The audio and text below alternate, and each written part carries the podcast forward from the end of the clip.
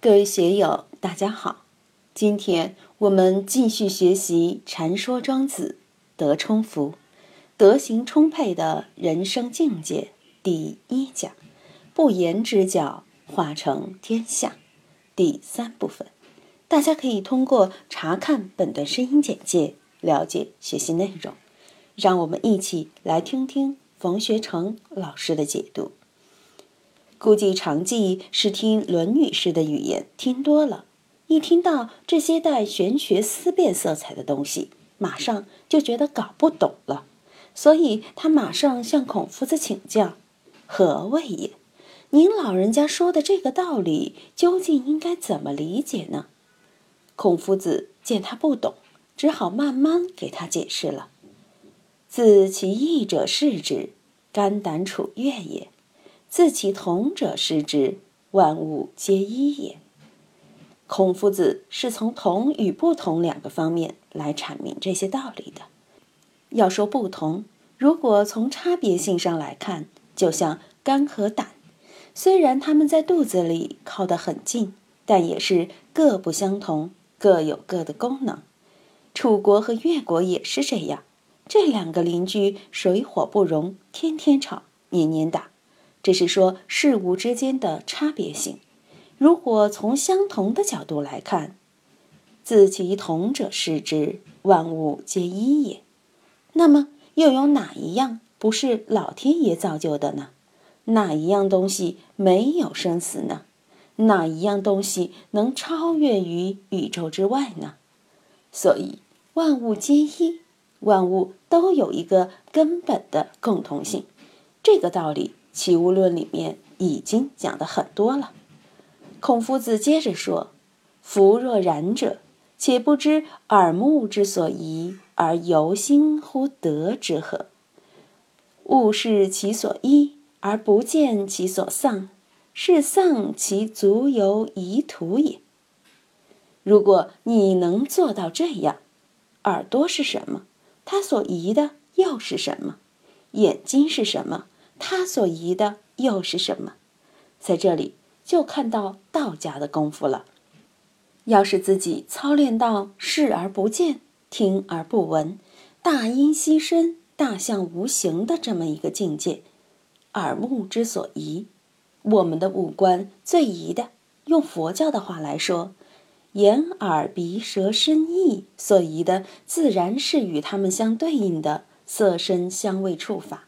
也就是我们每个人所面对的这个世界，所不疑的，就是在眼曰见，在耳曰闻，在手执着，在足运奔的那种劳累，尤其引发的种种烦恼。人的心被自己的感官牵着转，会疲于奔命，乃至引发种种烦恼，当然是不宜。所以我们要学佛学道，要求智慧。得解脱。我这段时间整理了一些稿子，眼睛就非常疲劳，干涩涩的不舒服，只有弄点药水来润一润。还是以前没办书院的时候舒服，万事不操心，最安逸。现在是心累，眼睛也来帮着累，不划算。我现在操劳的就是耳目之所不宜，没有守好老庄之道。现在是反其道而行之，要想把这个被动的局面扭转过来，就要留心于道，万事不关心，彻底的超脱。但是万事不关心，并不是说万事都不做。岂不知耳目之所宜，而由心乎德之何？这一句与《道德经》中的“致虚极，守静笃”是一样的道理。虚极。目无所视而明达，静笃；耳无所闻而心聪。在虚极与静笃之时，真是不知耳目之所宜了。这个由心不是前面的用心，用心之时你还在用，还在劳动；而由心是逍遥，是逍遥于心。那么逍遥于心的什么地方呢？德之和。庄子在这个德上面又加了一个和，这就把僵化的书本上讲的德活过来了。和有协和、平和、呼应之意，是诸多因缘和谐呼应。我今天做好人好事，我今天要学菩萨，我今天要去放生，这个很好，但不是德之和。什么是德之和呢？就是无形无相，不拘一格，但却遍布一切处。着相了，干瘪的就不叫和。菜根谭说：“天地不可一日无和气，人心不可一日无喜神，是德之和。”《韩诗外传》讲：“亲民在公，气质如神，是德之和。”孔夫子讲的温良恭俭让，也是德之和。总之，无论自然的、社会的生机与活力，都充沛于身心。就是德之和。再深一点说，《易经》讲保和泰和，《中庸》讲至中和，可见这个和在中国古代思想里有多深的寓意。如果我们的气平和、祥和，并以德的气象释放出来，那是什么样的一番景象？物是其所依，而不见其所丧。有得就有失，有来就有去，来去得失，是非荣辱，生生死死。你把这些东西都看成一了，因果不二，不来不去，当然就可以不见其所丧，没有什么得失可言了。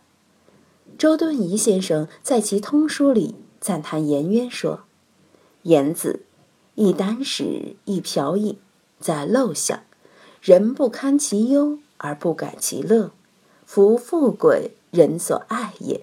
言子不爱不求，而乐乎贫者，独何心哉？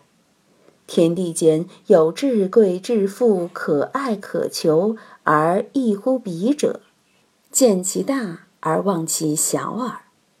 见其大则心态，心态则无不足。无不足，则富贵贫贱处之一也；处之一，则能化而齐。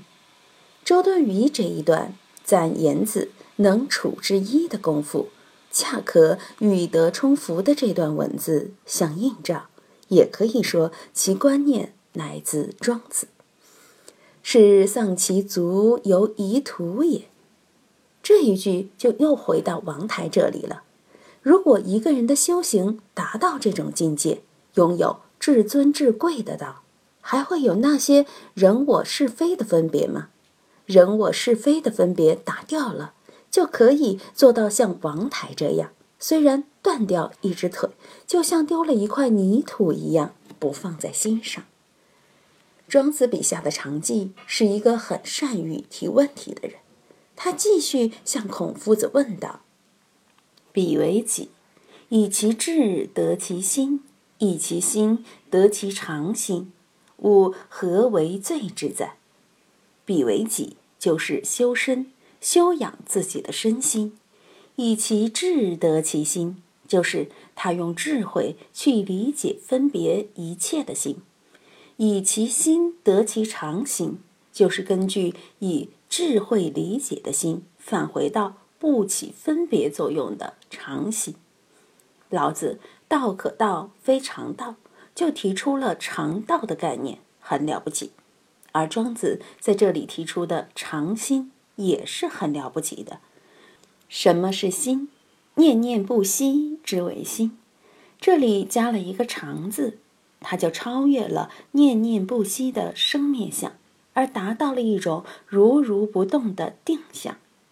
吾何为罪之在？这里的“罪”是积聚的意思。常记问的问题是：王台的这种修为，只不过是自己以其智慧通达了古今之常心，与别人有什么关系呢？为什么众人要集聚在他的门下追随他呢？今天就读到这里，欢迎大家在评论中分享所思所得。我是万万。我在成都龙江书院为您读书。